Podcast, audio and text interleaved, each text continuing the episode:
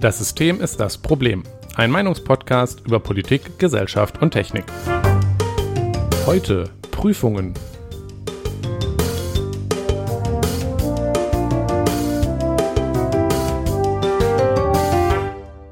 Ja, einen schönen guten Abend, Jonas. Guten Abend, Nikolas.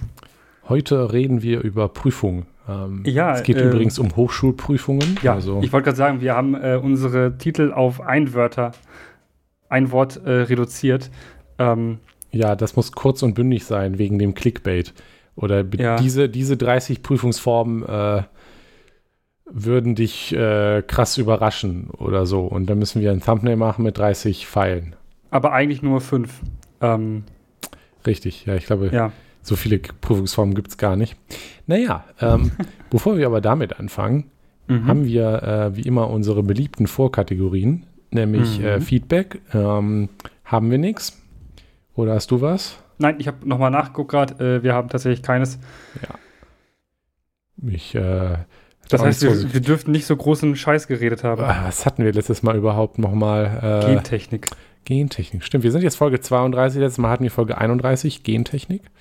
Mhm. Ja. Ähm, genau. Nichts erwähnenswertes. Aber wir Ja. haben hier zwei Sachen unter dies und das stehen. Ja. Ich habe vorhin im Radio und äh, da auch nochmal mitgekriegt, also Also ist, das Radio? wir hören beim Essen Radio, ja. Achso. Ähm, also, das ist äh, ganz nett. Ein bisschen gute Lokalradiomusik. äh, manchmal dann die Nachrichten. Also, das sind ja sehr qualitative Sachen. Zum Beispiel, jedenfalls Armin Laschet, ähm, Ministerpräsident NRW aktuell und Kanzlerkandidat, falls es wer nicht mehr gekriegt hat, hat jetzt, ähm, hat jetzt das, äh, die, das Expertengremium für Corona aufgelöst hier in NRW Mhm. und das im Landtag verteidigt mit einem Ausschnitt einer Rede, den die dann gespielt haben, der mich sehr wütend gemacht hat.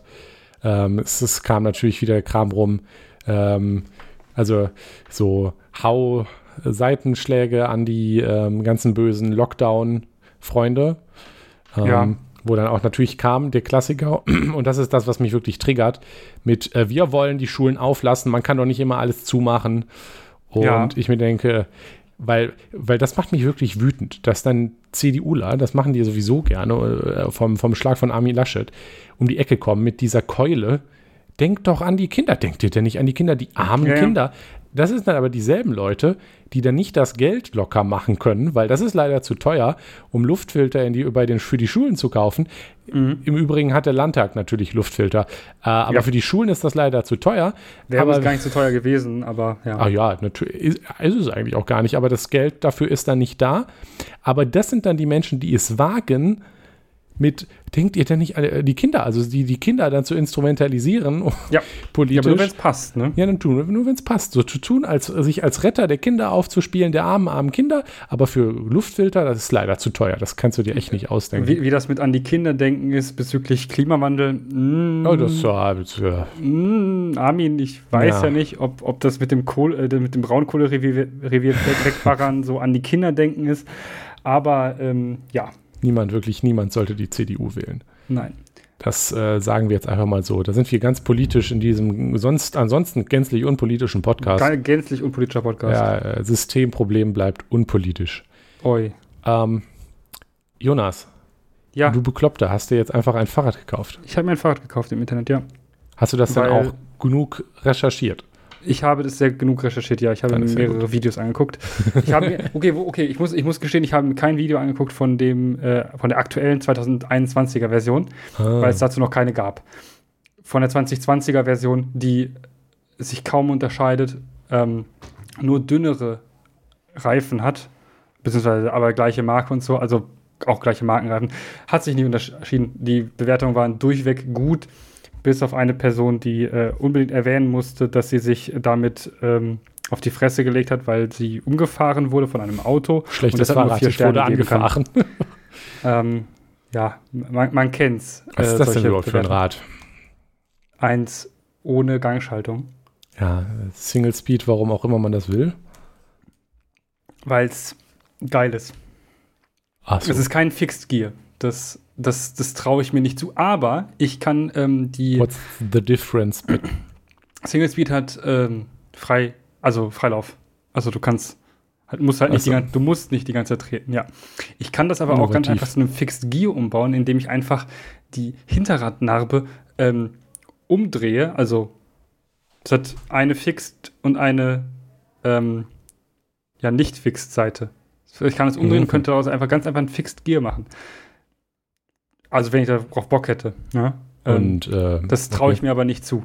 Versteht man noch nicht, warum man keine Gangschaltung möchte. Ist doch schon ganz praktisch, so zum, naja, Schalten. Ja, aber äh, ich, ich- möchte cool und hip sein. Ach so, das ist wieder so ein Ja, Hipster-Angelegenheit. ich war auch, ich war, ich hab doch, also falls jetzt jemand sagt, ja, kauft doch nicht im Internet, kauft doch irgendwo anders, Mhm. geht leider nicht. Äh, es gibt keine Single-Speed-Fahrräder äh, im Einzelhandel. Ich war in zwei Läden. Äh, eine Kette, sehr groß, und bei, einmal bei einem kleinen Fahrradladen. Der, beim kleinen hatte ich es halt eben nicht, sowieso nicht erwartet, dass er es da hat, aber ähm, die haben das einfach beide nicht. Und selbst dann wäre es wahrscheinlich nochmal deutlich teurer gewesen, als im Internet direkt beim Hersteller zu kaufen. Weil wegen der guten Beratung, Nikolas. Ja, ähm, ich ähm, bin sowieso Gegner ähm, des Einzelhandels. Also von Einzelhandelsketten so, Ketten sowieso. Also ich habe ja, also ich persönlich muss ja sagen, dass ein äh, Fahrrad ohne Motor schon harter Cringe ist. Das ist schon einfach. Ja, ja du, du bist ja, ja, ja. Wir wissen, also dass da du muss alt man ja bist. selber trampeln und dann auch noch in nur einer Gang und nur einem Gang, weil man dann hips ist. Aber ähm, als ich das damals gekauft habe, ich war ähm, in Läden von drei großen Ketten und Mhm. habe mich dort beraten lassen. Ähm, ich mache jetzt Airquotes dazu, das sieht man natürlich nicht, weil das ein Podcast ist, aber das ist wichtig. Ähm, naja, jedenfalls die kompetenten Mitarbeitenden im, haben mir jeweils mindestens eine schlichte Fehlinform Falschinformation genannt, ähm, was ich dann jeweils wusste, weil ich mich vorher schon recherchiert hatte, wie man das so tut in unserer Generation ähm, im Internet. Es ist äh, ganz innovativ. Das habe ich dann auch gesagt, dass das nicht so ist, aber ähm, das haben sie mir dann auch nicht geglaubt. Dann habe ich später nochmal Ja. nachgeguckt und ich hatte schon recht, aber naja, oder Man kennt's, man kennt's. bei Ja. Matratzenkauf, ich hatte ja, glaube ich, letztes Mal die Matratze erwähnt, äh, waren wir auch einmal im Laden und Stimmt, ja. ähm, die Matratze lag falsch rum drin und solchen Spaß. Also ich äh, glaube nicht an die Kraft der toll beworbenen Beraten, Beratung in Einzelhandelsläden. Also ähm, können also von mir aus weg. Ist sowieso besser für die Umwelt, im Internet zu bestellen, wie wir, glaube ich, sogar schon erwähnt haben, in Ja. dies und das vor zwei Folgen oder so. Ja. Von daher, ja, von daher. Nur um die, die kleinen Einzelläden tut es mir leid. Die haben nämlich te teilweise wirklich noch Beratung. Aber die sterben ja, ja, genau. auch Ich wegen auch, den großen das- Ketten, die wirklich niemand braucht. Wenn ich Ersatzteile brauche oder so, dann werde ich mit meinem Fahrrad auch sicherlich äh, zu diesem kleinen Fahrradladen gehen. Nice. Weil ich, die bestelle ich nicht im Internet. Wenn ich nicht weiß, was das hingehört, da kann der mir sagen, das ist wahrscheinlich ein Fahrradmechaniker gelernter. ja, Ja. sicher, sicher. Dann äh, werde ich da schon hingehen. Ja. Ähm, Mhm. Ja. Aber das ist ja auch nicht der Einzelhandel in dem Sinne. Ne? Nee. Ja, Ja, ähm, Jonas, äh, ich muss dir eine wichtige Frage stellen. Wie immer an dieser Stelle. hm. Ähm, trinkst du Bier? Wenn ja, welches? ja ich äh, trinke Bier. Ähm, und, und zwar den neuen Sud des Monats vom, äh, von der Bergmann Brauerei Spezial äh, Mosaik. Ähm, Mhm. äh, gibt's Spezialmosaik. schon, gibt schon länger. Ähm, ist ganz gut. Also ist halt ein solides Bier. Auch für den Sommer ganz nett. Bisschen hopfiger. Ja, Okay. schmeckt gut. Ganz Coole kurz, Sache. der Bierblock heute. Nachher den Kapitelmarken äh, z- 20 Sekunden Bierblock. Yep. Keine, leider heute keine ewige Erklärung über Details. Ganz schnell zum Thema kommen. Schlimm. Ähm, auf einmal geht das hier ganz stringent durch. Ja, unser Thema. Ähm, Prüfungen. Prüfungen. Also Prüfungen an Hochschulen. Ähm, ich denke, einiges wird auch für Prüfungen äh, an Schulen ähm, Durchaus, analog äh, zu machen sein, wobei ich da noch ganz andere Kritikpunkte hätte. Ähm, eben, aber das wird sich, glaube ich, rauskristallisieren, weshalb man das nicht unbedingt komplett anwenden kann, ähm, insbesondere wegen der, wegen der Klassengröße im Vergleich zur Mhm. Studiengangsgröße. Ja, zum Beispiel. Aber genau, ähm, das Thema Prüfung ist, ähm, also ist uns aufgefallen. Ähm, Weil wir steht studieren. ja auch bald wieder an. Ja, steht auch bald wieder an, sowas mit Prüfungen und Klausuren. Mhm. Ähm, und ähm, eigentlich ist es immer so, man schreibt eine Klausur oder mehrere, also mehrere und äh, dann am Ende besteht man oder halt nicht. Und dann geht man ins nächste Semester. Ähm, Ja. ich hatte dazu auch schon vor, naja, das ist schon ein bisschen her tatsächlich. Ähm, ich glaube, na, nicht, ein ganzen, nicht ganz ein halbes Jahr. Äh, von einer Bekannten, die ich auch, die ich, also die ich auch kenne, auch von, von Twitter, die hat einen Gastbeitrag geschrieben bei einem Blog, Cringe der Twitter. sich hauptsächlich mit ähm, Wissenschafts- und Hochschulpolitik, also Wissenschaftspolitik, Hochschulpolitik beschäftigt. Also Hochschulpolitik im Sinne von, was macht die Landespolitik oder die Bundespolitik mit Hochschulen? Mhm. Mm, Und da hat sie einen Gastbeitrag geschrieben ähm, zum Thema Klausuren und la- äh, der ist übertitelt mit Lass die Klausuren endlich sterben. Ähm, ist ein ja, Gastbeitrag mit überzeugt. Plädoyer. Ja, gut, ja, das ist ja auch ein Diskussionspunkt. Äh, Das ist ein Gastbeitrag mit einem ziemlich deutlichen Plädoyer. Wir verlinken das. Ähm, könnt ihr lesen, aber ähm, Lass ich mich glaube, raten, ein es Plädoyer gegen Klausuren. nicht, also ja und nein. Und ich glaube, also wir werden Ja auch viel nein, darauf also ich- eingehen. Ja. Also ich habe den, Ja, hab den gelesen und es klang primär nach Gegenklausuren. Ja, ja, ja und nein. Ja, aber genau. Okay. Ähm, es geht hauptsächlich natürlich darum, erstmal muss man ja definieren, was soll eine Prüfung überhaupt leisten. Also warum, Mhm. wa- warum mache ich am Ende eines Moduls eine Prüfung? Also wir sollten vielleicht erstmal erklären, weil ich glaube nicht alle, die zuhören, studieren oder haben, Ja. beziehungsweise haben studiert oder ähm, haben Haben es studiert, vor. genau, vor Bologna studiert, ähm, bevor es Module gab. Ähm, es ist mittlerweile an Universitäten so, dass das Studium aufgeteilt ist in, naja, wie, wie erwähnt, Module, also Fächer könnte man es auch nennen, ähm, die sich jeweils eben auf irgendein Thema beziehen und die werden dann auch jeweils mit einer Prüfung abgeschlossen. Also das hat den Effekt, dass es jetzt nicht mehr, ähm, also es gibt pro Modul, pro Thema dann am, eine Prüfung am Ende des Regel, ja. Moduls. Ähm, das ist jetzt also weniger an, ähm, es ist also jetzt weniger an die feste Reihenfolge des, der Semester gebunden und es gibt dann am Semester Semesterprüfungen, sondern es gibt immer Prüfungen pro Modul so in etwa. Also es gibt natürlich auch spezielle Module, die vielleicht auch gar keine Prüfung haben oder so, aber allgemein ist es so, ein Modul, eine Prüfung. Ähm, das Ziel dahinter ist auch, ähm, hinter Bologna beworben, los damit, dass das kompetenzorientiert sein soll. Und das ist jetzt unsere Überleitung in das Erste, was eine Prüfung auch leisten sollte, nämlich sie sollte Kompetenz abfragen. Was heißt das denn? Ja, Kompetenzabfragen heißt halt eigentlich, dass wir uns darüber Gedanken machen müssen, ähm, lernt die Person, die jetzt gerade diese Prüfung schreibt, es auswendig oder hat die das wirklich verstanden, was sie da gerade macht?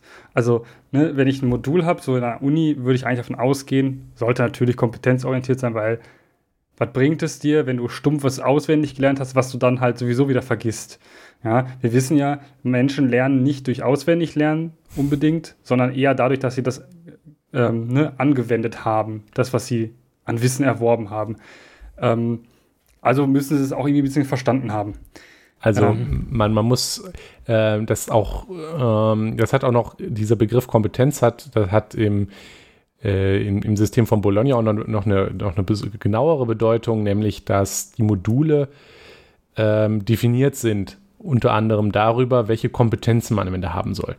Das äh, gibt es mittlerweile, glaube ich, auch bei den Schullehrplänen. Äh, wenn man das vielleicht irgendwann in der Schule mal mitgekriegt hat, dann steht da halt, wird da, steht halt irgendwo drunter, am Ende des Moduls soll man Folgendes können. Und dann ist da eine Liste. Und das soll man können. Und darüber ist definiert, ähm, wo was ein Modul eben machen soll. Und der Sinn der Prüfung soll dann dementsprechend sein, abzufragen, ob diese Kompetenzen da sind. Das ist natürlich ein Unterschied und das ist, das ist halt wichtig. Auswendig lernen ist zum Beispiel ein Beispiel. Wenn, wenn ich die Möglichkeit habe, die, ähm, wenn die Aufgaben so gestellt sind, dass ich die Antworten auswendig lernen kann, ähm, ohne dass ich es eigentlich kann oder was verstehe oder die Fragen einfach so blöd gestellt sind, dass sie völlig an dem vorbeigehen, ähm, was, was man können soll, dann ist es eben nicht kompetenzorientiert. Und ähm, je nachdem, also ich, wer schon mal eine Klausur geschrieben hat, genug Klausuren geschrieben hat, kennt wahrscheinlich auch Klausuren, die irgendwie nicht so wirklich mit dem zusammenhängen, nicht davon abhängen, ähm, gefühlt zumindest, äh, wahrscheinlich auch praktisch, ob man jetzt verstanden hat und das kann, was äh, in der Vorlesung dran kam. Ja, ja, das ähm, kenne ich. Also ähm, das kommt natürlich auch häufig dann darauf an, welche Fachrichtung man redet. Ähm, ja, wir definitiv. reden ja jetzt aus einer MINT-Perspektive. Ähm, genau. Ich denke, wir haben da jetzt auch mehrere verschiedene Disziplinen, also MINT-Disziplinen mal durchgehabt. Du hattest, glaube ich, Physik als Nebenfach. Ähm, also ich hatte, genau, also ich, ich habe ein Semester ja Mathe studiert. Ähm, okay, dabei ja. keine Klausuren geschrieben tatsächlich. Ich habe jetzt äh, in meinem Informatikstudium, also zumindest im Bachelor hatte ich Physik als Nebenfach, jetzt habe ich kein Nebenfach mehr. Aber ja, da habe ich auch zwei Klausuren äh, in Physik geschrieben. Ja, richtig. Ja, also auch, also auch da eben ähm, ne, mal reingeguckt. Ich habe Elektrotechnik ähm, Klausuren geschrieben und auch als Nebenfach jetzt dazwischen. Cringe. Äh, also da auch nochmal zusätzlich. Und Mathe haben wir ja auch alle gemacht. Also ich, ich denke, Mathe ja, ist ja sowieso was alles verbindet am Ende. Und ähm, da muss man halt auch immer die, sich die Frage stellen, ja, okay, ähm, da muss man halt Verständnis abprüfen, weil wenn die Leute Mathe nicht verstanden haben oder was sie mit einer Ableitung machen, was sie eigentlich schon in der Schule hätten lernen sollen, ähm, dann ist das irgendwann im Semester, also irgendwann später schlecht, wenn man das dann wirklich mal braucht.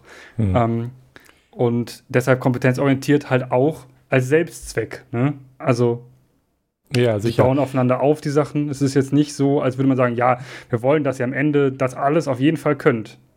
Richtig. Nur um es Könnens willen, sondern auch, weil es später im Studium weiterhilft und ja, für weitere Kompetenzen auch teilweise notwendig ist. Ja, richtig. Also ich meine, man studiert ja auch, um Sachen zu lernen und ähm, nicht um Formeln auswendig zu lernen, wenn man gar nicht versteht, was man damit macht. Also das ist so ein bisschen der Unterschied zwischen, fragt die Klausur mich, ähm, schreib einmal hier die ähm, sonst die so und so vielte Formel auf oder mhm. fragt die Klausur mich, wende das an und dann auf eine sinnvolle Weise, sodass ich das dann halt dann gut schaffe, wenn ich das eben kann. Damit zusammenhängend ist natürlich auch, dass der Lerneffekt, den man daraus erzielt, nachhaltig sein sollte. Ähm, das überschneidet sich, weil wenn ich etwas verstanden habe und etwas wirklich anwenden kann, dann ist das auch nachhaltiger, als wenn ich es irgendwie auswendig lerne. Man muss natürlich ja, trotzdem. Also ganz stumpfes Auswendiglernen, ja. was man so kennt vor Klausuren. Ja. Genau. Ähm, man, muss, man muss vielleicht aber auch noch dazu sagen, dass es durchaus auch Fächer gibt, wo, wo man ums Auswendiglernen nicht drum herum kommt. Ähm, ich würde jetzt als das Paradebeispiel Medizin nennen, ähm, ja. dass ich deswegen niemals studieren würde äh, weil ich nicht gut im Auswendiglernen bin. Aber das ist, ähm, also so zumindest mit meiner Kenntnis von Medizin, äh, so wie ich das, weit ich das kenne, ist es durchaus sinnvoll, dass man dafür eben sowas wie die Knochen, wo sitzen welche Organe, auswendig lernen muss. Ja, ja. Jura ist ähnlich. Also. Ja, Oh, Jura. Hm, Wobei da natürlich auch, also da müssen auch Kompetenzen da sein in, in Rhetorik und so weiter und so. Also ja, also das heißt jetzt nicht, dass man für ein Medizinstudium keine Kompetenzen braucht. Das, ist richtig, ja, ja, klar. Dass ja, das Auswendiglernen also, dort eine nötige Komponente ist, die, die nicht einfach nur was Schlechtes ist. Ja, die aber auch Kompetenz, zu Kompetenz gehört, ne? Ja, also, klar, klar. Du ähm, solltest wissen, wo es steht. Richtig. Und da ist bei solchen Sachen mehr aus, also bei Jura musst du wissen, wo es steht. Das ist natürlich auswendig lernen. Bei äh, Anatomie solltest du wissen, wo, das, wo der Knochen ist. ähm, also eigentlich auch wissen, wo es steht, ne? Aber ähm, ja, es ist natürlich ja. was ganz, also es ist natürlich was anderes. Ähm, die MINT-Perspektive ist dann natürlich ein bisschen was anderes, weil zur Not, genau. wenn ich irgendwas info, also irgendwas nicht mehr weiß, ähm, zum Beispiel, ähm, wie ich jetzt genau einen Taylor-Polynom ausrechne, äh, dann, ähm, dann google ich das dann rufe ich den Mathe-Prof an und sage ihm, dass ich das nicht machen möchte und dann ähm, so ja. erledigt. Ja, aber das, das stimmt. Ähm, ich, ich, bin ja auch so aus, aus der Informatiker-Perspektive so, so die Fraktion, die sagt, also ich ähm, lerne das so, dass ich mal dass ich es mal hingekriegt habe und wenn ich es dann irgendwann noch mal brauche, dann fällt mir das halt dann schnell genug wieder ein, indem ich es dann nachschlage einfach Und die Sachen, die ich tatsächlich so oft brauche, die habe ich dann irgendwann aus, äh, automatisch auswendig. Ähm, ja. Das natürlich dann je nach ähm, für, für Klausuren auch, also für, für die, die, die äh, Sachen, also wenn man das dann abfragen will, prüfen will, ähm, muss natürlich schon dann irgendwie verlangt werden, dass es dann gerade da ist und nicht nur, ach ja, ich arbeite, arbeite mir das jetzt eben nochmal her, das ist dann einfach so. Klar, klar. Das, auch wenn das ne? dann vielleicht nicht so praxisnah ist, aber ne. Vor allem, wenn ich in, also ich denke, äh, Sachen aus dem ersten Semester ähm, muss man am Ende des, also nicht mehr unbedingt aus dem FF können. Ähm, ja, klar. Da muss man dann auch mal sagen, okay, komm, du weißt aber ja ungefähr, was das ist, kannst du ja den, die Details googeln. Ja. ja. das, das verlangt ja auch niemand, das geht ja auch gar nicht. Dafür passt ja gar nicht in einen Menschenkopf rein. Dafür haben wir auch mittlerweile so tolle Sachen wie Suchmaschinen. Ja, früher haben Leute halt Wikipedia. halt eben sich, sich äh, ein Brockhaus gesucht ne, und irgendwelche Mathebücher dafür zu Hause stehen ja, gehabt. Heute googelt man das. Ja. Was ja gut ist. Ja, definitiv. Das ist eine der ja. schöneren Sachen. auf, auf der anderen Seite muss man natürlich auch sagen, wenn dieser, also zu diesem ja, was, was muss eine Prüfung noch leisten, gehört natürlich auch, dass das eine Prüfung sein muss, die auch irgendwie gewiss fair ist. Also, ähm, wenn man sich jetzt überlegt, man kommt eine Prüfung gestellt, die muss fair sein. Also fair tatsächlich in dem Sinne auch für beide Seiten fair. Also, ähm, man kriegt jetzt kein Modul geschenkt oder so. Richtig. Das finde ich auch blöd. Genauso wenig ähm, sollte das natürlich so sein, dass man mit Klausuren aussiebt. Das ist ja immer so ein, so ein beliebtes also teilweise Mythos, teilweise aber auch ähm, recht gut zu beobachten, dass es ähm, ja an der Uni so Module gibt, wo massiv viele Leute durchfallen. Ähm, was teilweise natürlich auch am Stoff liegt. Mathe ist da ja gerne so ein Thema, äh, wo viele Leute durchfliegen und äh, durchrasseln äh, und sagen, ja, das ist ein Fach zum Aussieben. Ich denke mir manchmal bei Mathe so, nee, ist es nicht. Es gibt aber auch manchmal Klausuren, davon habe ich auch schon welche geschrieben, wo ich mir dachte, das war keine faire Klausur. Also die war nicht so fair gestellt, dass man sie hätte lösen können in der Zeit, die man hat und mit den ja, Kompetenzen, die man eigentlich erlangen sollte. Ja. Äh, kle kleine, kleine Anekdote ist, ich habe eine Klausur geschrieben, da war ich im dritten Semester Elektrotechnik, das war eine Erstsemesterklausur. Ähm, dafür musste man schon so eine Studienleistung machen, also musste vorher schon Sachen gemacht haben, damit man überhaupt zugelassen wurde. Und dann haben von 700 Leuten, die diese Klausur geschrieben haben im Erstversuch, ganze zwölf bestanden. Also bestanden. also besser als 4-0. Mm. Ähm, ich war einer davon. Ich weiß nicht. Streber. Wie. Ja, ich, ich weiß, ich, also 4-0, ne? Aber ich weiß nicht, wie ich das bestanden habe. Äh, weil ganz ehrlich, das war eine der schlimmsten Klausuren, die ich je geschrieben habe.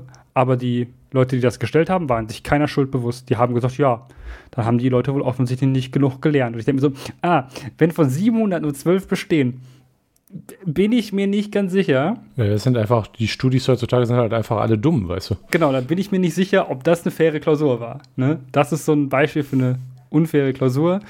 Ähm, mhm. Und da muss man natürlich auch sagen, ähm, es hilft ja der Uni doch auch gar nicht. Also es hilft der Uni ja auch nicht, wenn sie Studis rauswirft. Eigentlich. Nee. Also warum die, sollte sie das profitiert tun? eigentlich davon, äh, wenn viele Leute eingeschrieben sind. Man muss aber dazu sagen, das ist natürlich auch äh, das ist halt fair. Das muss halt in beide Richtungen gehen. Es, es geht mhm. halt darum, dass eine, also das ist, das läuft am Ende auch wieder auf das kompetenzorientiert heraus. Also die Klausur Klar. sollte halt so schwierig sein, dass ähm, man, wenn man die Kompetenzen nicht hat, die Klausur eben auch nicht oder zumindest schlecht besteht. Mhm. Einfach allein schon aus Selbsteinschätzung. Und im ersten Semester kann man das von mir aus dann gerne auch aussieben nennen, wenn man denn unbedingt will. In dem Sinne von, ähm, gerade auch, also bei uns in der Informatik, ich, ich glaube, das ist ein, mhm. Studien, ein Studiengang, der, also ich weiß nicht, ich kenne ich kenn eigentlich die Vergleiche nicht, aber ich äh, stelle jetzt einfach mal so frech die Behauptung auf, dass es ein Studiengang ist, in dem wir viele Leute haben, die mit falschen Erwartungen ins Studium beginnen. Also das ja. klischeehafte Beispiel wäre Leute, die, ähm, naja, gerne Computerspiele entwickeln wollen oder so und sich dann gedacht haben, aha, dann studiere ich jetzt Informatik. Das ja. ähm, aber halt, wo man dann halt eher fehl am Platz ist und so weiter. Und deswegen Sehr, ist es dann, ja. durchaus wichtig, dass natürlich auch, also man kann das dann Aussieben nennen, dass, dass die Klausuren dann auch nicht so gestellt sind, dass man dann irgendwann im fünften Semester sitzt und merkt, oh, irgendwie ist das doch alles, kann ich das, will ich das doch eigentlich nicht so. Dass die Klausuren eben auch äh, das abbilden, was gefordert wird. Andere Richtungen mhm. sollten sie natürlich auch einen äh, sinnvollen Schwierigkeitsgrad haben. Ähm, wie du gerade gesagt hast, also 12 von 700 ist dann vielleicht doch ein Zeichen, dass das Unfug war. Also das vor allem, vor allem, vor allem, man muss dazu sagen, ähm, von diesen, diese 700 sind die Leute, die überhaupt erst zugelassen wurden zur Klausur. Ne? Also wir haben schon Leute, die über das Semester Studienleistung gemacht hatten, wo sie über 50 Prozent der Punkte hatten und, Praktik und ein Praktikum und zwei Praktikumsversuche gemacht haben. Also auch schon wirklich das dafür getan haben. Und davon, ja. ja. ja. Ja, ja, also ja. Na, die, die sollten natürlich vom Schwierigkeitsgrad angemessen sein und sie sollten sich zum Beispiel natürlich auch so gestellt sein, dass, wenn man die Vorlesung gemacht hat, äh, auch nicht allzu sehr von den Aufgaben überrascht wird. Mhm. Was, was, man, was, man, ja, was man dann auch immer wieder hört, ist, ja, ähm, die sollten ähm, Klausuren oder generell Universitäten sollten auch die Realität abbilden, was ich nachher brauche. Und da bin ich stark anderer Meinung. Ja. Also nicht, nicht komplett, aber natürlich sollten Universitäten nicht ein Elfenbeinturm sein, in dem äh, ne, man irgendwelche Sachen macht, die, die nichts mit irgendwas zu tun haben. Aber ähm, Universitäten, also jetzt nicht Fachhochschulen, Universitäten sollten auch weiterführende Dinge, also die nicht unbedingt eine Anwendung haben, auch lehren. Also ja? für mich ist ein. Für ein, dich sowieso. also meiner Meinung, nach, also das, das ist ja auch nicht nur, nicht nur meine Meinung, sondern das ist, das ist durchaus auch so äh, offiziell, dass ein Studium ist, ist, ist keine Berufsausbildung. Genau. Eine Berufsausbildung ist eine Berufsausbildung. Ein Fachhochschulstudium, Fachhochschulstudium, wo Fach im Namen ist, ähm, und die, der Englischname äh, University of Applied Sciences ist, das ist auch schon nicht mehr einfach nur eine Berufsausbildung, sondern ja. aber es ist halt explizit fachausgerichtet. Ein Studium ja. an einer Universität ist, ist eine Ausbildung, die zum die Grundlagen zu einer wissenschaftlichen Bildung vermitteln soll. Ähm, und das sollten die Klausuren natürlich auch abbilden. Das bedeutet, äh, es geht jetzt nicht darum, dass man die Kompetenzen, die man für einen Beruf als Entwickler oder so in der Informatik, was weiß ich, braucht, abfragt, sondern halt zum Beispiel auch wissenschaftliche Kompetenzen ja, abfragt. Ja, theoretische Informatik. Ja, zum Beispiel, genau. Das ist auch so etwas, was äh, viele Leute äh, nicht erwarten, wenn sie ins Studium anfangen. Aber ich glaube, das ist nicht nur so eine Sache der, der Informatik. Ich glaube, das ist überall im Studium so, dass Leute anfangen und die Theorie dann nicht mögen. Also ich meine, nicht umsonst ist irgendwie Theorie eher so negativ konnotiert und Praxis ist irgendwie etwas, das ist cool, das muss man, das ist wichtig. Theorie ist eher so. Äh. Aber äh, ich als ähm, jemand, der Theorie mag, sehe das anders. Ähm, einen Punkt haben wir noch. Ja. Schummelsicher. Das ist durchaus auch, also wenn es zu einfach ist, äh, dass man schummelt, wie auch immer man das definiert, wird es natürlich auch wieder, eben wieder unfair. Also man, ja. es ist durchaus sinnvoll, dass das eine Prüfung, wir, haben, wir reden jetzt gerade auch zu viel von Klausuren, eigentlich sind wir noch gar nicht spezifisch auf Klausuren, sondern so allgemein, was Prüfungen leisten sollten. Ja. Ähm, aber die, die Kriterien passen ja durchaus. Also wenn, wenn eine, wenn es trivial einfach ist, eine, eine Prüfung eben zum Beispiel abzuschreiben oder unehrlich zu machen, dann ist halt eben auch der Vergleich, die Vergleichbarkeit weg. Es ist unfair denen, die ehrlich sind gegenüber. Ich meine, ähm, ich meine, man, das, das Gefühl, jetzt Arbeit reinzustecken und dann sieht man, dass Leute, die keine Arbeit reinstecken, dann verarschen und das etc. Das will natürlich mhm. auch niemand, äh, auch das halt niemand, weil das zieht dann Gerichtsverfahren hinter sich nach sich und so. Auch deswegen will man das nicht. Also eine Prüfungsform sollte durchaus irgendwie ähm, eine gewisse Sicherheit gegen, gegen äh, Betrugsversuche haben. Ähm, auch wieder, weil sie ja kompetenzorientiert sein sollte. Ich meine, eine Prüfung, die wirklich Kompetenzen abfragt, ist auch deutlich schwieriger äh, zu schummeln, ja. als eine, die auswendig lernen abfragt zum Beispiel. Es ist ähm, beinahe, also be äh, beinahe unmöglich, also finde ich, bei kompetenzorientierten Prüfungen zu schummeln. Also in einem so großen Maße zu schummeln, dass ähm, man die Klausur besteht. Weil 50 Prozent ne, sind mhm. immer noch nicht wenig. Richtig. Ähm, wenn die Klausur halt so gestellt ist, dass man 50 Prozent nur erreichen kann, wenn man wirklich Kompetenzen hat, dann äh, kann man das vielleicht mit noch ein bisschen Glück schaffen und Schummeln schaffen, aber das ist ja dann beinahe ausgeschlossen. Ja. Ja. dann kommen wir jetzt, nachdem wir ein bisschen ausgeprägt über äh, Klausurerfahrungen, Prüfungen und eigentlich darüber geredet haben, was Prüfungen leisten sollten. Ähm, also die vier Kriterien Kompetenzorientierung, nachhaltiger Lerneffekt, Fairness und Schummelsicherheit, ähm, die alle irgendwie letztendlich auf Kompetenzorientierung hinauslaufen, wenn ich so drüber nachdenke. Ja, am Ende ja, klar. Ähm, kommen wir zu, welche Prüfungsformen gibt es und dann reden wir vermutlich dabei auch schon so ein bisschen über die Vor- und Nachteile, bevor wir dann ja. am Ende nochmal ähm, Fazit ziehen, was wir denn gut ja. und schlecht finden. Und wir fangen genau. natürlich an mit dem Klassiker. Und zwar über den Klassiker Klausuren, und zwar Präsenzklausuren. Ja, zu Online-Klausuren, die es ja auch gibt, kommen wir gleich noch. Ja, genau. Bei Klausuren denkt man halt sofort an das. Man setzt sich äh, mit einem Stift was zu trinken und vielleicht einem kleinen Snack ähm, in die Klausur. ähm, bekommt da alles hin, hingelegt und äh, hat einen Stift und mit dem schreibt man dann alles auf, was man, was einem zu diesen Aufgaben einfällt, die da einem vorgelegt werden. Das ist die, also denke ich, primitivste Form einer, einer Prüfung, wo man halt auch viel Wissen haben muss, um das zu, zu schaffen. Also wenn ich jetzt darüber nachdenke, dass ich keinerlei Formelsammlung oder sowas habe ja, in, in also Mathematik, also finde ich das grausam, weil, also ich bin nicht an der Uni, um Formeln auswendig zu lernen. Ähm, deshalb gibt es das auch bei uns eigentlich. Ich, ich habe noch nie eine Klausur mit also, viel Mathematikanteil geschrieben, wo ich keine Formelsammlung Tatsächlich bei, ähm, also einmal wichtig ist natürlich zu sagen, Klausur ist nicht gleich Klausur. Also es ist sehr mhm. schwierig. Äh, also Klausuren gibt es ja in allen Varianten. Also es geht ja los bei, ähm, man kann ja sowas machen wie Multiple-Choice-Klausuren, wo man da nur Sachen ankreuzt. Gibt es durchaus auch. Dann ist das natürlich eine Frage, was darf man mitnehmen? Es gibt Klausuren, da muss, ist man halt auf sich allein gestellt. Es gibt welche, da hat man ein Hilfsmittel wie ein Taschenrechner. Einfachstes Beispiel.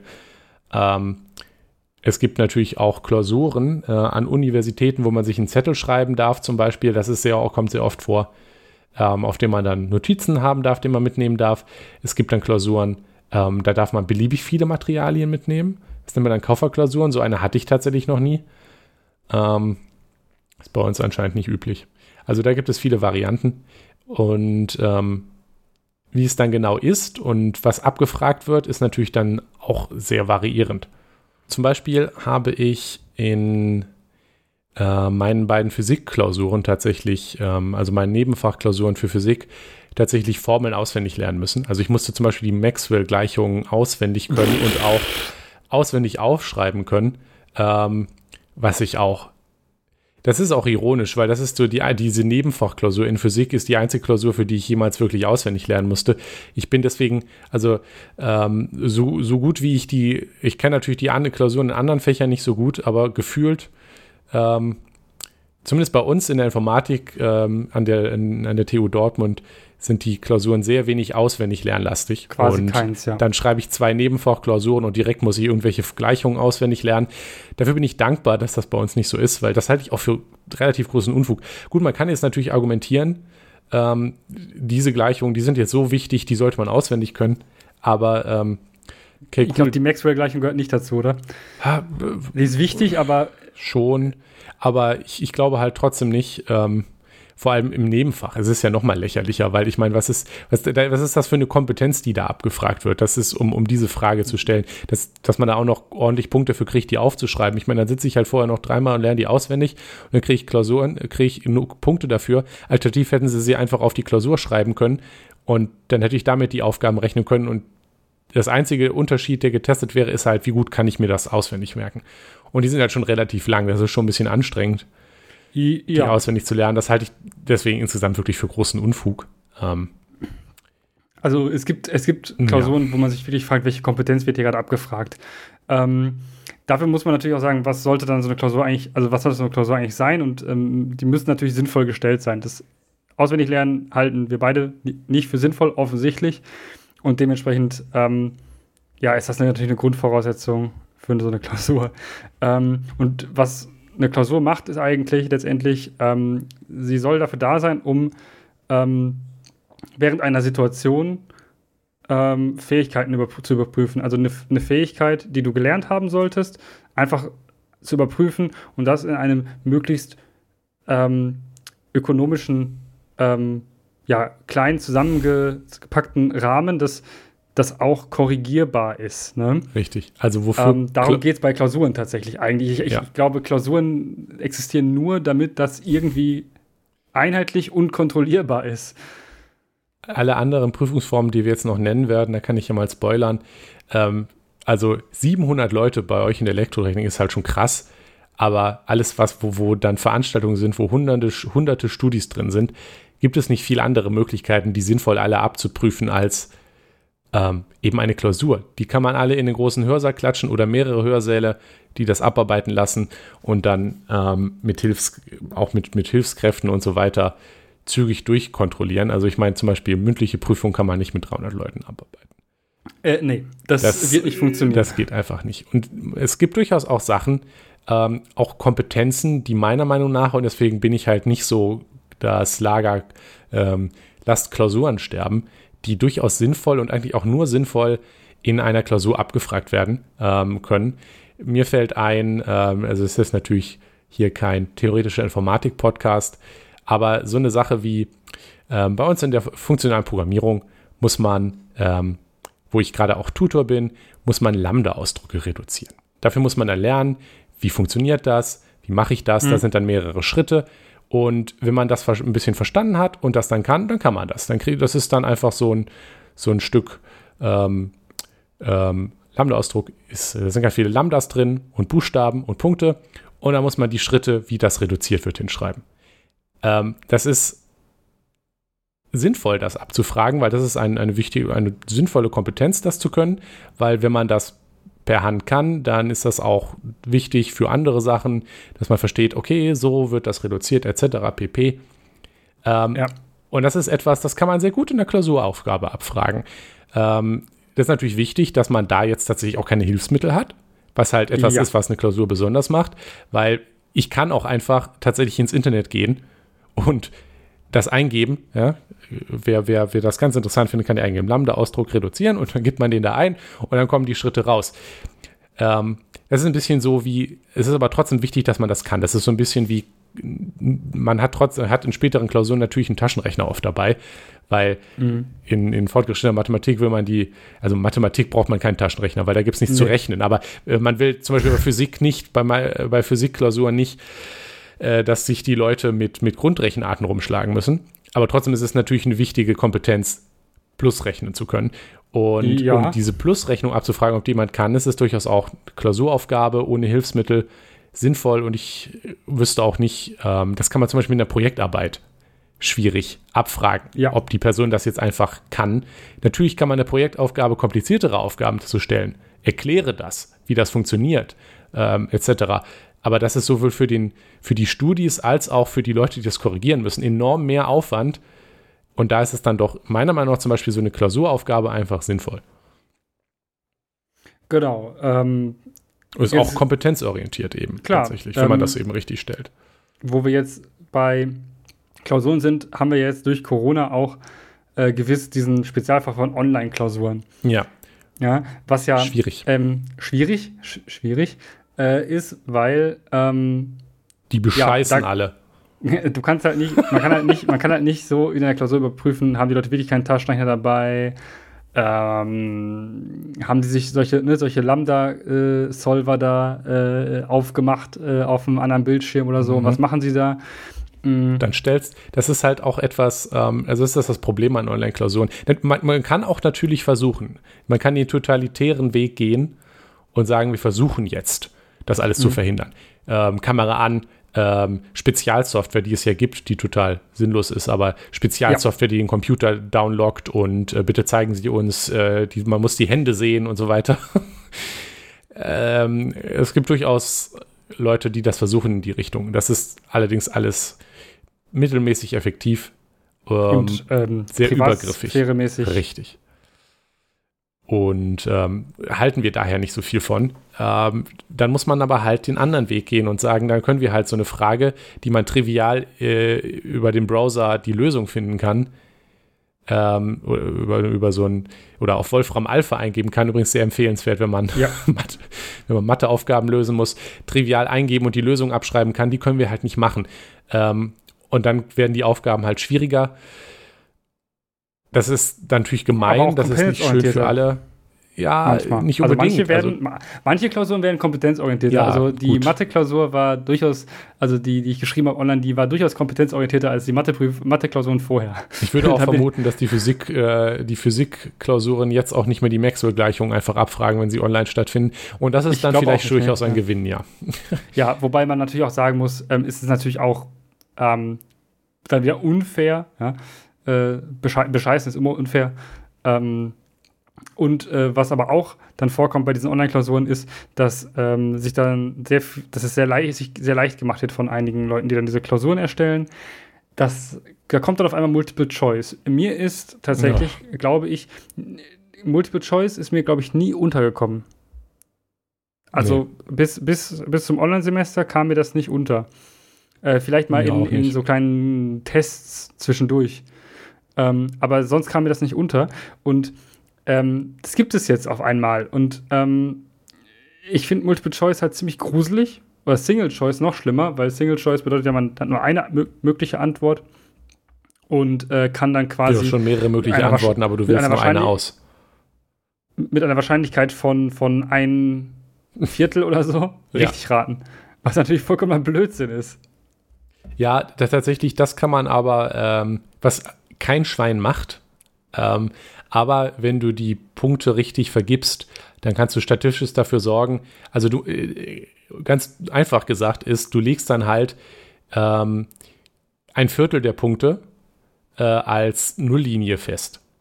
Das heißt, ähm, du musst mehr Punkte haben als das, was du kriegen würdest, wenn du einfach nur geraten hättest im Durchschnitt. Ja, ja, klar. Oder du, man, man kann auch Sachen machen wie Minuspunkte für falsche Antworten und so weiter. Das ist nicht zulässig? Nicht? Okay. Nein. Gut, dann kann man sagen, okay, die, da macht dann, es kommt auf die gleiche Linie an, wenn man sagt, ähm, wir machen aber den, den Notenspiegel, fangen den bei 25% der Punkte an, weil 25 Punkte, Punkte kriegt man auch durch Raten. Genau, klar. Das, das dürfte man, ja. Das, das, da kann man, ähm, das kann man also lösen, Anführungsstriche, aber trotzdem ist das natürlich wenig kompetenzorientiert. Ähm, ja. Also auch Multiple Aufgaben, die man stellen kann, dass man da Multiple Choice machen kann. Ich meine, was ausrechnen und vier Zahlenmöglichkeiten oder so, okay, cool. Aber ähm, schön ist das eigentlich alles nicht. Ja, Multiple Choice ist halt eben der Inbegriff von nicht kompetenzorientiert mhm. für mich. Ähm, dementsprechend, naja. Ähm, genau, ja, ich glaube, Online-Klausuren sind ja so ähnlich wie Klausuren, haben die gleichen Probleme. Ja, nur, ähm, also im, es wird halt Groben. wirklich viel beschissen. Also ja. Das äh, ist schon traurig. Aber naja, genau. Ja. Mündliche Prüfung hattest du kurz schon angesprochen, mhm. als andere Prüfungsform. Ähm, ja, kennen wir, kennen die, die ein Abitur gemacht haben, ja auf jeden Fall. Also eine mündliche Prüfung gab es auf jeden Fall. Und da war, hat man ja, glaube ich, gemerkt, die Prüfung war ein bisschen individueller gestellt. Ne? Man, man Kommt natürlich auch drauf an, was man da für, ein, für prüfende Leute hat.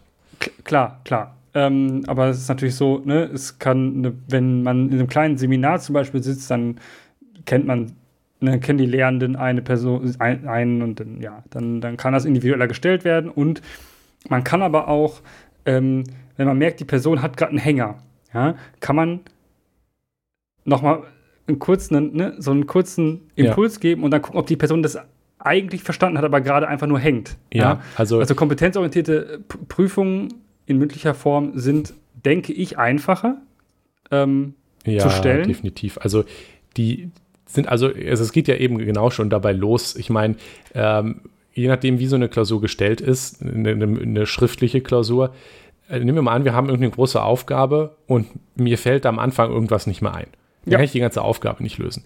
Wenn ich ja. in der mündlichen Prüfung und das hatte ich auch. Ähm, also ich hatte bisher nur tatsächlich nur zwei mündliche Prüfungen und eine war eine gute mündliche Prüfung, was Kompetenzorientierung angeht, die andere nicht so. Deswegen habe ich eigentlich das perfekte Beispiel. ähm, da sitzt, äh, ist man dann halt und sagt, äh, kriegt eine Frage und sagt, oh, äh, das weiß ich nicht mehr. Und dann kriegt ja. man die Antwort, das war so. Weißt du denn noch wie? Und dann kann man darauf aufbauen. Ja. Ähm, oder ich wurde zum Beispiel auch, das fand ich auch schön gefragt, so, Sie können sich jetzt äh, aussuchen von diesen drei Themen, was Sie jetzt als nächstes, äh, was wir als, als nächstes angucken wollen. Und dann habe ich halt natürlich das Thema gesagt, was mir am liebsten ist. mal darüber geredet und je nachdem, wie, wie schnell ähm, man dann halt ist mit irgendwas, etc. Also wenn, wenn man kompetente Prüfende hat, dann kann auch die Kompetenz bei den Studierenden gut abgefragt werden. Andererseits hatte ich auch eine mündliche Prüfung, die, naja, also man redet ja vorher miteinander, was so für Fragen dran kamen. Ja. Und es scheint tatsächlich so zu sein, dass in jeder Prüfung eins zu eins dieselben Fragen in derselben Reihenfolge abgearbeitet wurden. Und äh, dann ist es halt irgendwie nur eine, und das waren auch alles nicht offen endete Fragen, erklären Sie das mal, sondern es war, ähm, wie, was ist die Lösung hierzu? Und dann kann man auch eine schriftliche Klausur schreiben, aber. Ja, dann braucht man keine mündliche dazu machen, den muss man den Aufwand nicht machen, ja. Ja. Ähm, apropos Tja. Aufwand. Das ist das Problem, ja. Sind halt nicht möglich für sieben, äh, ich glaube, ab, ab 100 wird es schon, ich ab 100 glaube, Personen wird, wird auch schon ab 50. Also ja, ab 50 wird schon Wahrscheinlich schon ab 20. ja, aber der Punkt ja, ist klar. Ähm, kann man natürlich nicht machen. Ist, ähm, nicht ist dementsprechend für viele Sachen nicht zu, ja, für viele Sachen nicht zu leisten. Ähm, natürlich, ja, wäre das schön, aber dann könnten auch nicht so viele Leute studieren. Ja, definitiv. Also ich denke, die meiner Meinung nach sind, ist eine gute, gut gemachte mündliche Prüfung, also das, das Optimum für eine Prüfung, wenn man denn eine haben will, die in einem Rutsch durchgeht. Ja. Also wenn man etwas hat, was am Ende kommt und dann ist man da, eine mündliche Prüfung ist meistens eher kurz, also eine halbe oder eine Viertelstunde und danach muss das fertig sein, dann ist eine gut gemachte mündliche Prüfung halt schon sehr gut, weil man kann halt auf das eingehen, man kann beliebig tief gehen etc. Ähm, und dann merkt jemand, der dich, der, der, also merkt der, der mich prüft, ja, ob ich das kann oder nicht. Und ähm, das ist also durchaus sinnvoll, denke ich. Ja. Aber es ist eben einfach nicht zu leisten für alles, was irgendwie größer ist. Deswegen habe ich meine beiden mündlichen Prüfungen beide halt auch im letzten Semester in meinem, seitdem ich im Master bin, erst gehabt, wo dann halt naturgemäß weniger los ist. Ja, ja, klar. Ähm, das gibt es natürlich auch im Bachelor schon bei Wahlmodulen jetzt bei uns. In ähm, Geisteswissenschaften ist das häufiger Sachen. die Regel, dass da in kleineren Seminaren mündliche Prüfungen ja. passieren. Oder Hausarbeiten. was das nächste eigentlich wäre. Ja, ähm, ja, das, hm, das gibt es auch in vielen Geist, äh, Geisteswissenschaften. Ja, jetzt äh, aus der Naturwissenschaftsperspektive kann man dazu nicht viel sagen. Ähm, Hausarbeiten sind eigentlich eine Sache, die sind sehr selten. Wir haben so eine Sache als im, im Pro-Seminar. Da muss man einen Vortrag halten und eine Ausarbeitung schreiben am Ende. Mhm. Das heißt, am Ende des Seminars schreibst du über alles, was du im Seminar gelernt hast, eine Abschlussarbeit. Ja, ist natürlich kompetenzorientiert, also ist kompetenzorientiert. Also da ja, das ist auch sehr sinnvoll, weil es einen ne? natürlich auch auf die, die Abschluss, also auf die Bachelorarbeit zum Beispiel vorbereitet, einmal genau. zu üben, wissenschaftlich zu schreiben. Ähm, da kann man schwierig plagiieren in dem Fall, weil da man meistens jeder ein anderes Teilthema hat, äh, wenn genau. man das macht. Natürlich kann man auch das plagiieren, aber es das, ist deutlich auf. schwieriger, es, es, fällt leichter auf. Man, es gibt ja auch Plagiatschecker, wenn man einfach irgendwo abschreibt. Und ähm, ansonsten ist es halt da ja auch gewollt, dass man Zugriff auf alle Wissen von allen anderen hat. Deswegen ist es Klar. durchaus, wenn, wenn, wenn das sinnvoll gestellte Hausarbeit ist, ultimativ kompetenzorientiert, weil man hat halt Zeit. Ähm, man, man beweist also jetzt nicht, ich kann jetzt in dieser Viertelstunde irgend, irgendein, irgendwas mir aus dem Hut ziehen, sondern ich kann in Ruhe, ich kann mir Quellen angucken, die ich natürlich zitieren muss und so weiter, kann zeigen, das kann ich. Und mhm. ähm, das ist natürlich kompetenzorientierter als, ähm, weiß ich nicht, in einer halben Stunde der Klausur das können müssen. Ja. Ja, eben. Deshalb ähm, Hausarbeiten eigentlich ganz cool, aber muss man auch wieder sagen, in großen Modulen nicht leistbar. Und auch für manche, manche Klausuren ungeeignet. Ich glaube, eine Mathe, eine, eine höhere Mathematik-Hausarbeit äh, ist nicht unbedingt es sinnvoll. ist auch einfach anstrengend. Also ich muss sagen, ich bin ja ganz froh, äh, auch wenn es potenziell vielleicht kompetenzorientierter wäre, bin ich ja ganz froh, dass ich nicht mehr als eigentlich diese eine Pro-Seminar-Arbeit schreiben musste während des Studiums, weil puh, also wenn ich jetzt überall Hausarbeiten schreiben müsste, da bin ich jetzt nicht so wild drauf. Das ist vielleicht auch Geschmackssache, weil für eine Klausur lernen ist natürlich auch viel Aufwand. Ähm, aber natürlich auch das Korrigieren ist, ist äh, deutlich anstrengender als eine Klausur. Ja. Was ein bisschen ist die ha Hausarbeiten, aber praktischer sind Projektarbeiten. Ja, ja Projektarbeiten eben ähm, als Sache, die man zum Beispiel so ein Programmierprojekt in der Informatik oder so oder ähm, fällt mir jetzt in der ähm, Architektur, Raumplanung, Bauingenieurwesen, fallen mir da so Sachen ein, wie äh, wir zeichnen was, wir bauen, also wir, konstruieren das, ne, so Konstruktionsprojektarbeiten über das ganze Semester oder einen Großteil des Semesters gestreckt kontinuierlich dran arbeiten, Feedback zwischendurch wieder einholen, ne, weitermachen, Feedback umsetzen. Ähm, ist natürlich für manche ähm, ja, Module super geil. Also mhm. ähm, wir haben das Softwarepraktikum bei uns in der Informatik, ähm, wo du, je nachdem, ob du das in den Semesterferien oder im Semester machst, ähm, an einem Stück an einem Projekt arbeitest, ein Programmierprojekt hast und ähm, ne, da musst du mit Menschen zusammenarbeiten. In dem Fall, ähm, also Pro Projektarbeiten sind tendenziell nie alleine. Also ich wüsste nicht. Mhm. Nee, eigentlich. Das ist schon nicht. eher eine Gruppenarbeit. Das ja, macht dann natürlich auch die Teamfähigkeit und das ist ja sehr wichtig. Man muss heute sehr ja. teamfähig sein.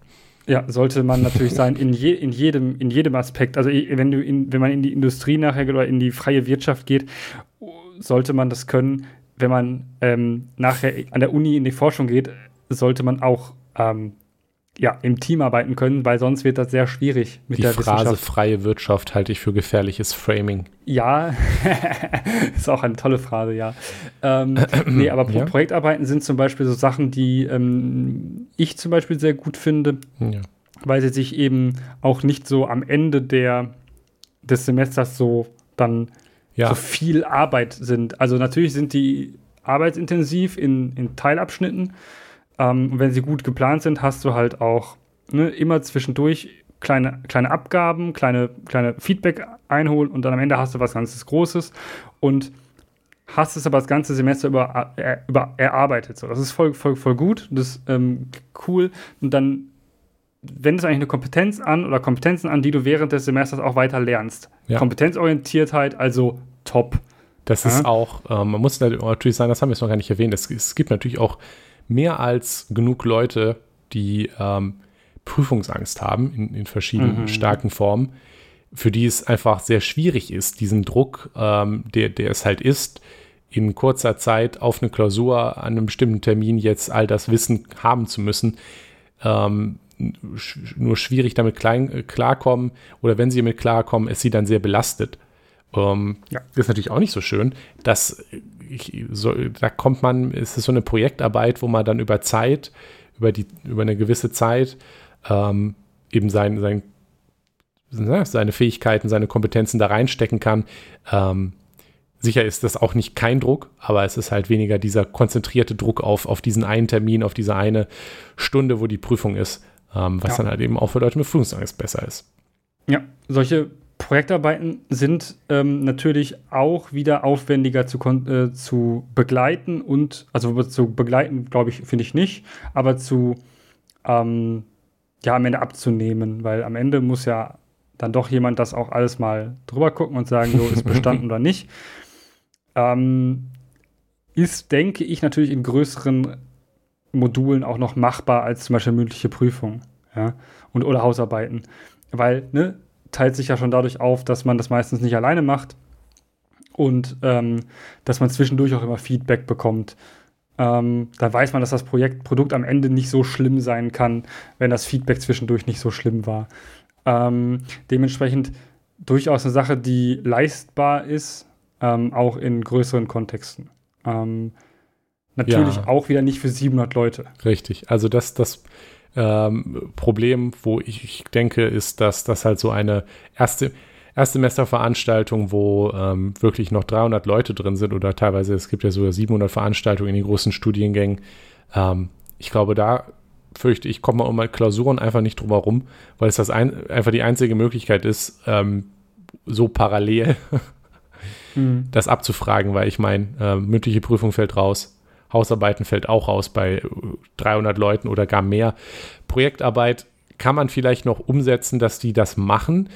Ähm, ich würde sagen, es ist, wenn man es macht, vielleicht auch tatsächlich umsetzbar, ähm, dass es dann abgenommen wird, aber es wird natürlich deutlich schwieriger. Also ich ja. könnte mir schon denken, dass man sagt, okay, wir haben ja eh Übungsgruppen, äh, wo die Leute, die, die das dann bearbeiten mit, mit Tutoren, Oder müssen dort halt, weiß ich nicht, die Arbeit präsentiert werden und dafür kommt dann wissenschaftliche MitarbeiterInnen dazu und guckt das dann einmal an. Aber es ist natürlich ähm, trotzdem aufwendiger, als also eine Klausur abzuarbeiten, wo man sich dann einen festen Bewertungsmaßstab vorbereiten kann und dann schreibt man nur die Punktzahlen dahinter und dann ist man durch. Aber das ist vielleicht auch eine Arbeit, die, dafür muss man halt das Personal dann irgendwo herholen. Ja. Also ein bisschen mehr Projektarbeiten fände ich auch gut. Ähm, ich Ja. bin jetzt auch nicht, nicht ähm, wie gesagt, nicht Fraktion Klausuren ganz weg. Ähm, dann kann man das vielleicht an den mittelgroßen Veranstaltungen vielleicht mal ansetzen, wo es sinnvoll ist. Ja, also ne, so bisschen, also in so Wahlmodulen oder so ähm, immer wieder mit begleiten. Oder halt eben, dass man sagt, wozu muss ich eigentlich am Ende so eine große Klausur schreiben, wenn ich zum Beispiel schon Studienleistungen ähm, habe. Also dass man irgendwas, was man braucht, um zur Prüfung zugelassen zu werden. Das ist, glaube ich, dann der nächste Punkt, der denkbar ist. Da ist es so ein bisschen, bisschen, bisschen ähnlich wie die Projektarbeit, Ja.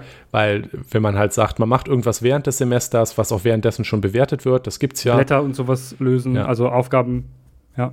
Das Problem daran ist natürlich, also das Problem an dem und was man auch sagen könnte, äh, wenn man so ein Seminar hat oder so, ähm, dass man dann sagt, wie klassisch in der Klausur gibt es jetzt Noten für die Mitarbeit, ähm, Mhm. Ist, ist da die, die mh, ich würde auch sagen, die rechtliche Sicherheit der Bewertung. Das Problem ist eben, ähm, Studienleistungen zum Beispiel werden von, ähm, werden ja von, von studentischen Tutoren üblicherweise bewertet. Und Ja. da ist es dann schwierig zu sagen, das ist jetzt auch eure Prüfungsleistung, die auf eurem, also das, ich glaube, das würde so oft angefechtet werden. Trotzdem, die Idee insgesamt ist halt ähm, zu sagen, dass vielleicht ein bisschen mehr darauf Wert gelegt wird, was man denn über ein Semester schafft, ähm, Mhm. Was man da zeigt und nicht so auf halt eine Stunde Prüfung, die dann irgendwann mal in der Prüfungsphase kommt und dann kotzt man sein Ja. Wissen auf das Blatt und ähm, dann ist es wieder weg. Das Ja, wobei da halt auch sein. immer gesagt wird, ja, wenn du doch aber die äh, Studienleistung während des Semesters geschafft hast, dann ist doch die Klausur gar kein Problem mehr für dich. Ja, das ist eigentlich irgendwie Spoilerwarnung. so. Doch. ja, ich habe sehr viele Studienleistungen geschafft und die Klausur danach nicht. Ähm, das hatte nichts damit zu tun, dass ich wieder vergessen hätte, was äh, ich in den Studienleistungen gemacht habe und dass ich äh, vergessen habe, was ich das ganze Semester über gemacht habe, sondern dass es einfach mir nicht liegt. Aber das ne, ist halt auch so eine Sache Ja, die ähm, natürlich schwierig ist. Natürlich gibt es auch Menschen, denen liegen Projektarbeiten nicht. ja, klar. Es gibt also, Leute, die finden das voll geil, ähm, in der Klausurenphase 13 Stunden am oder 14 Stunden am Stück zu lernen, dann zwei Stunden was, äh, also was zu essen, einzukaufen, irgendwas anderes zu machen und dann schlafen zu gehen und dann den nächsten Tag das wieder zu tun. Nur um dann ähm, in einer Woche ähm, dann eine Klausur zu schreiben, dann wieder alles zu vergessen und dann für die nächste Klausur das gleiche wieder zu machen. Ähm, ob das sinnvoll ist, weiß ich nicht. Nein, eigentlich ist es nicht sinnvoll. Ich weiß, dass es nicht sinnvoll ist, aber es gibt solche Leute. Ähm, aber am Ende, ähm, ja, müssen wir ja noch ähm, sagen, wie, wie wollen wir denn eigentlich, dass unser Wissen, was wir uns aneignen, über das ganze Semester abgefragt wird? also was, was ist zu tun? Ja, und ist die Klausur, ist die Klausur da am Ende diese Lösung? Ja, diese, wie sie ja, auf die ja viel gesetzt wird in, in MINT-Fächern, ist das, ist das wirklich die Lösung oder sollte man nicht vielleicht auch mal evaluieren, ob man nicht vielleicht was anderes nimmt in manchen Fächern? Also natürlich kann die Evaluation auch sagen, nee, wir machen eine Klausur. Ja, ähm, Klausuren komplett abzuschaffen, sehe ich ähnlich wie du, dass ich das bei manchen Sachen nicht sehe. Bei Mathe, also bei Mathematik zum Beispiel sehe ich das nicht unbedingt, weil das ja eigentlich sowieso nur Handwerkszeug ist. Das musst du anwenden können. Ja, natürlich Ja. sollten die Klausuren dann ordentlich gestellt sein, aber das ist ja sowieso Voraussetzung für eine Klausur und für gute Lehre. Ähm, äh, Klar. Deshalb, ja, ne? Und da sollte man natürlich sagen, okay, aber vielleicht bei ähm, Programmier- und äh, also auch schon ein bisschen Theorie, aber auch so ein bisschen Praxissachen, äh, wie wir das ja auch haben, in, in, so wo Informa also praktische Informatik, ähm, informatische Grundlagen äh, beigebracht werden. Warum schreibt man am Ende eine Klausur, wo man tatsächlich original auf Papier Code schreiben muss? Das ist das Blödsinnigste Hm. was ich mir vorstellen kann. Das ist nämlich so weit weg von jeglicher Realität. Also, ja, gut, okay, funktionale Programmierung ist was anderes, Nikolas. Na, auch, na da finde ich das, da finde ich das ähm, auf dem Papier programmieren auch nicht so sinnvoll. Ähm, auch bei funktionaler Programmierung an sich. Ja, gut, klar. Also Aber, also grundsätzlich ähm, ist das Blödsinn. Ja. Also, ja, es ist, also ich, ich, ich, ich denke, das kommt auch hier wieder darauf an. es kommt darauf an, das ist eine gute Antwort. Man muss, man muss dazu sagen, ähm, naja, wir haben zum Beispiel ja bei uns in der Informatik am Anfang Datenstruktur, Algorithmen und Programmierung 1. Das ist so eine Veranstaltung, ja. da schreibt, wird die Klausur von hunderten Leuten geschrieben am Ende und es geht halt um Grundlagen der Programmierung. Mhm. Ähm, was willst du da machen? Also da einmal ja. hast, kannst du da noch nicht so viel, dass du da jetzt irgendeine so große sinnvolle Projektarbeit mitmachen könntest. Klar, du hast klar, hunderte klar. Leute, da ist es auch schwierig, sowas wäre es auch schwierig, sowas zu machen. Da willst du am Ende also schon irgendwie eine Prüfung haben, mündliche Prüfung geht nicht, also brauchst du eine Klausur. Klar, man könnte jetzt sagen, okay, also selbst, selbst eine gut finanzierte Universität hat aber, glaube ich, nicht die Möglichkeit, hunderte Leute gleichzeitig an Computer zu setzen, die, an die sie programmieren können und man gleichzeitig sicherstellen kann, dass sie nicht einfach, weil es ja doch triviale, triviale Aufgaben sind, äh, einfach im Internet googeln, wie ähm, sortiere ich eine Liste und so und das ja. abkopieren. Da ist klar, ist Papierprogrammieren da scheiße, äh, aber wenn man das dann sinnvoll korrigiert und nicht sagt, aha, du hast äh, hier ein Komma vergessen oder ein Semikolon. Aha. Jetzt kriegst du die Punkte nicht mehr, was natürlich total bescheuert ist, weil wenn ich auf Papier programmiere, ich meine, das ist halt kein Problem, das sie stellt. Ich meine, da kannst du 300 Jahre Programmiererfahrung haben. Du wirst, wird dir immer mal wieder so ein einfacher Zeichenfehler passieren, dann probierst du das halt aus, kriegst eine Fehlermeldung und dann fügst du das hinzu. Das ist genau kein Problem.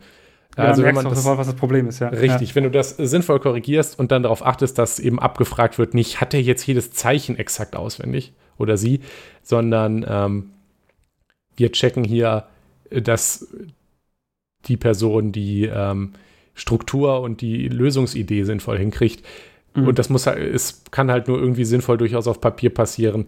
Dann finde ich das okay, äh, natürlich nicht schön. Besser wäre eine sinnvolle Projektarbeit auch hier oder eine mündliche Prüfung, aber bei hunderten Leuten, ja. sehe ich da wirklich die, die gute Alternative nicht. Und deshalb, deshalb denke ich auch am Ende evaluieren, evaluieren und evaluieren. Also einfach immer st ständig, die Lehre muss sich ständig Gedanken darüber machen. Ja, was das ist, man sollte nicht die Klausur als naturgegebenes Konstante, ja, das, die nicht anders geht. Das ist das Problem. Und das ist, glaube ich, auch der Grund, weshalb dieser Artikel also über den wir ganz am Anfang erwähnt haben, warum der so ist, weil die Klausur als naturgegebene Prüfungsform immer ja dasteht. Sie, sie hat das ja auch so, das, das Zitat davon, ich glaube, einem Akkreditierungsgremium gehabt, oh ja, das, das gesagt hat, naturgemäß ist die häufigste Prüfungsform ja. die Klausur, was natürlich schon irgendwie uff ist, weil man halt irgendwie davon ausgeht, das ist so eine Naturkonstante.